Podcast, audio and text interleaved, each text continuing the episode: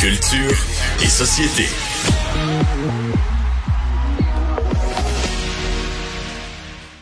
Jean-François Barry, bonjour. Allô, Sophie. Alors, en fin de semaine, c'est le changement d'heure. Ouais. Et ça, il y a, premièrement, il y a plein de gens qui le comprennent pas. On est toujours en train de dire, bon, c'est novembre, donc re, c'est reculé. Oui, on gagne une heure. On gagne une heure de sommeil en fin de semaine. On le recule, on recule l'heure. Et est-ce que c'est encore justifié? Est-ce que c'est une bonne idée encore de reculer l'heure? Moi, j'ai pas vraiment de. Je me souviens quand j'animais les émissions matinales, là, je le voyais plus parce que tu sais, déjà, quand tu te lèves à 4 heures, là, quand on, Mm. finalement, il est comme 3 heures quand tu te lèves, là, ça, ça fait une différence. Mais dans, sinon, dans la vie de tous les jours, je suis pas de ceux qui ont des problèmes avec ça. Mais il y en a, hein, qui ont de la misère à se remettre du changement d'heure, là, que ça va leur prendre deux, trois Ah semaines. oui. Peut-être un mois à, à retrouver la- leur routine. euh, Surtout les autres. enfants. Oui, puis il faut, se, faut savoir d'où ça part. Hein? On a mis ça dans le temps de la guerre parce qu'on voulait avoir euh, plus d'heures d'ensoleillement pour pouvoir Oui. travailler sur les munitions, euh, construire des chars d'assaut, etc. On n'avait pas l'électricité partout comme on a là aujourd'hui avec euh, des lumières, etc., etc. Puis euh, le, le, le, coût de d'éclairer nos maisons était, était euh, euh, significatif sur notre facture. Fait que là, à un moment donné, on s'est dit, hey, si on, on s'arrangeait pour avoir un peu plus de soleil, euh, ce serait peut-être mieux. Bon, maintenant, je pense que le coût de les, des lumières dans nos maisons, c'est minime par rapport à nos thermopompes, nos laveuses sécheuses, lave-vaisselle, frigidaire, etc. Fait que c'est plus justifié. Donc, est-ce que c'est une bonne idée ou pas? Moi, personnellement, j'enlèverais ça. De toute façon, on est mêlé, puis honnêtement, je resterais à l'heure actuelle, donc l'heure avancée. Parce que j'ai pas envie, la semaine prochaine, à 5h15, qu'il fasse noir. Ouais. Non, non, Parce mais je être comprends. ça, là. Si tu, si tu me donnes le choix, parce que là, on va revenir à l'heure normale. Donc, dans le fond, c'est la vraie heure.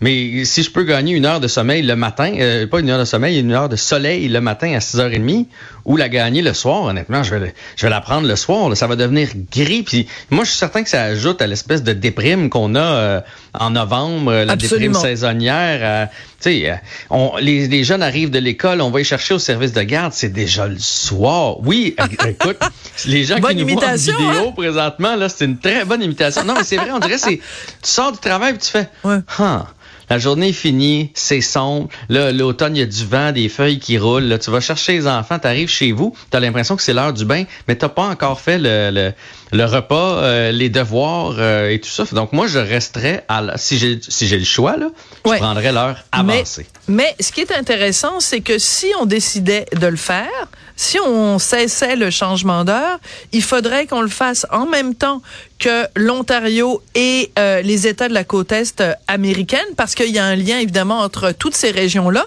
Donc, on a beau dire, ah ben, on aimerait ça euh, faire des changements. Mais faire ces changements-là, ça a énormément d'implications, ne serait-ce que par exemple pour euh, les avions qui atterrissent, les avions qui décollent et tout ça. Toute la question du, du parce qu'on serait pas sur le même euh, fuseau horaire que, que les autres. Donc, euh, on a beau en parler, semble-t-il que les décisions pour le changer seraient extrêmement complexes. Oui, on peut pas, on peut pas décider ça tout seul, euh, dire le Québec, on revient, euh, on garde notre heure. on peut pas là. être indépendant, c'est ça que tu Ben, veux dire? Non, mais pas dans, en tout cas pas pour l'heure. Mais euh, en Europe, il y a certains pays qui l'ont fait. euh, en Russie, tu sais, parce que bon, ils, Oui, ben eux, ils de sont- toute façon. c'est ça, ils sont plus euh, indépendants, mais nous, il faudrait le faire pratiquement à la grandeur de l'Amérique du, l'Amérique du Nord, finalement. Il faudrait prendre une décision, parce que c'est sûr que du jour au lendemain, on peut, on peut pas se retrouver puis être à la même heure que le, le, le, le centre des États-Unis, par exemple. Tu sais, ça, ça ferait pas, ça ferait pas de bon sens. Fait que oui, c'est une grande décision, mais ça fait quand même plusieurs années que ce débat-là revient. Euh, puis bon, il n'y a pas un gouvernement qui ose y toucher, mais dans la vie d'aujourd'hui, à quoi ça sert?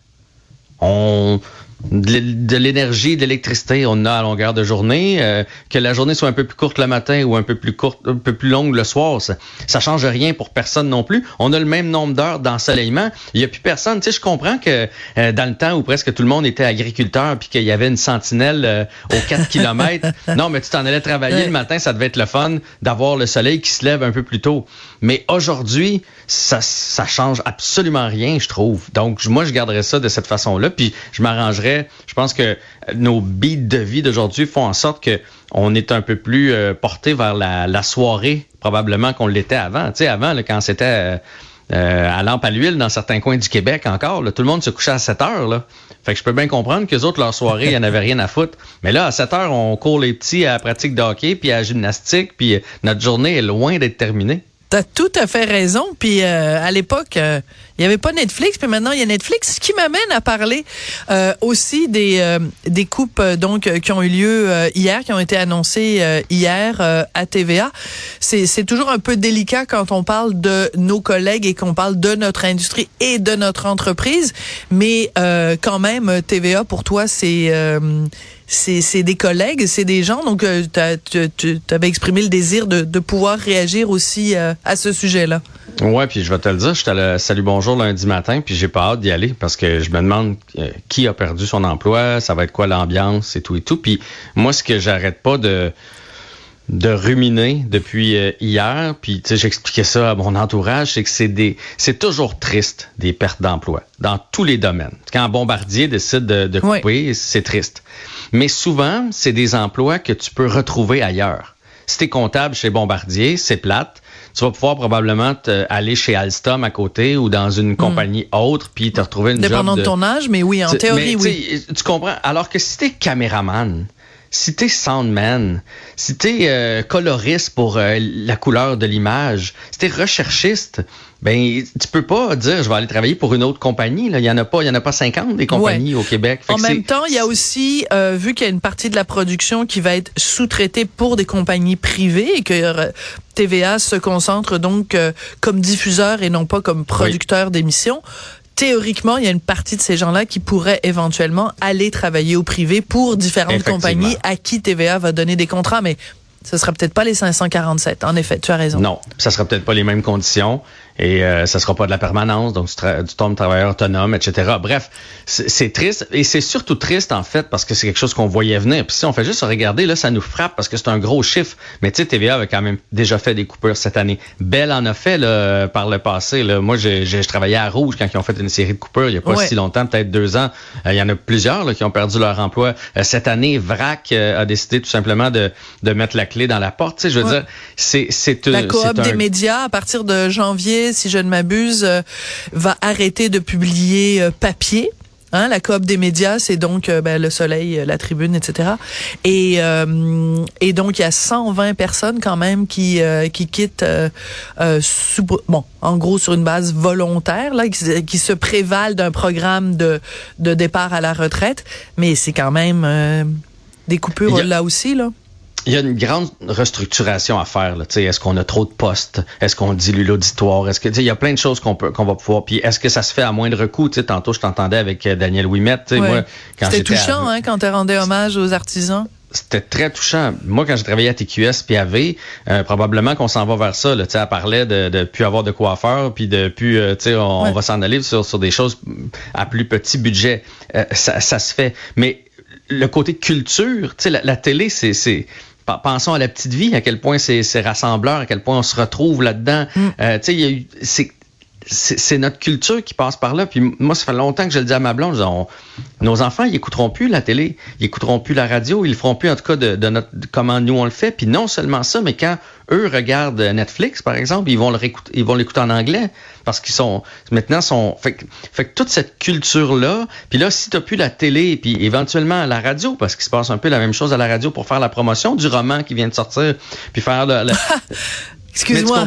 Non, mais excuse-moi, c'est parce que je suis partie à rire, euh, je devrais pas, mais c'est parce que tu as choisi l'exemple où ça fait ça fait des années que la, la, la littérature ou les, le monde des livres est complètement abandonné dans les médias euh, au Québec et euh, que le privé le fasse, euh, c'est un peu normal parce que on est euh, dépendant des codes d'écoute parce qu'on est dépendant de la publicité, mais que nos grands diffuseurs, par moi pas là-dessus, ben je vais, j'en ai 20 heures à dire, que nos, nos médias publics, que Radio-Canada et Télé-Québec, au jour d'aujourd'hui, n'aient pas une seule émission entièrement consacrée aux livres, c'est proprement scandaleux. Bon, il y en a peut-être pas assez, mais il y en a quand même un peu, Sophie. Imagine si on l'enlève. Puis imagine pour les, les, auteurs qui vont sortir des, euh, des chansons. Puis pour l'information, là, on s'en rend pas compte là, mais la prochaine fois qu'il se passe quelque chose au Saguenay, puis qu'on va faire, prenons notre reporter au Saguenay. On n'a plus de reporters au Saguenay. Tu sais, je veux dire, mm. c'était important tout ça. Tu as tout à fait raison. De, à travers le Québec. C'est extrêmement inquiétant et moi, je me demande dans quelle mesure euh, monsieur et madame, tout le monde se rend compte à quel point l'heure est grave. Et je pense qu'en effet, euh, ce qui est arrivé hier, le jeudi noir, peut-être que ça va ouvrir les yeux aux gens qui vont se dire, ben c'est pas c'est pas juste euh, un, un diffuseur ou un chef d'entreprise qui est tout seul dans son coin en train de crier que ça va mal c'est clair que ça va mal. Réveillons-nous tout le monde. Merci beaucoup, Jean-François. Bonne fin de semaine. À bientôt.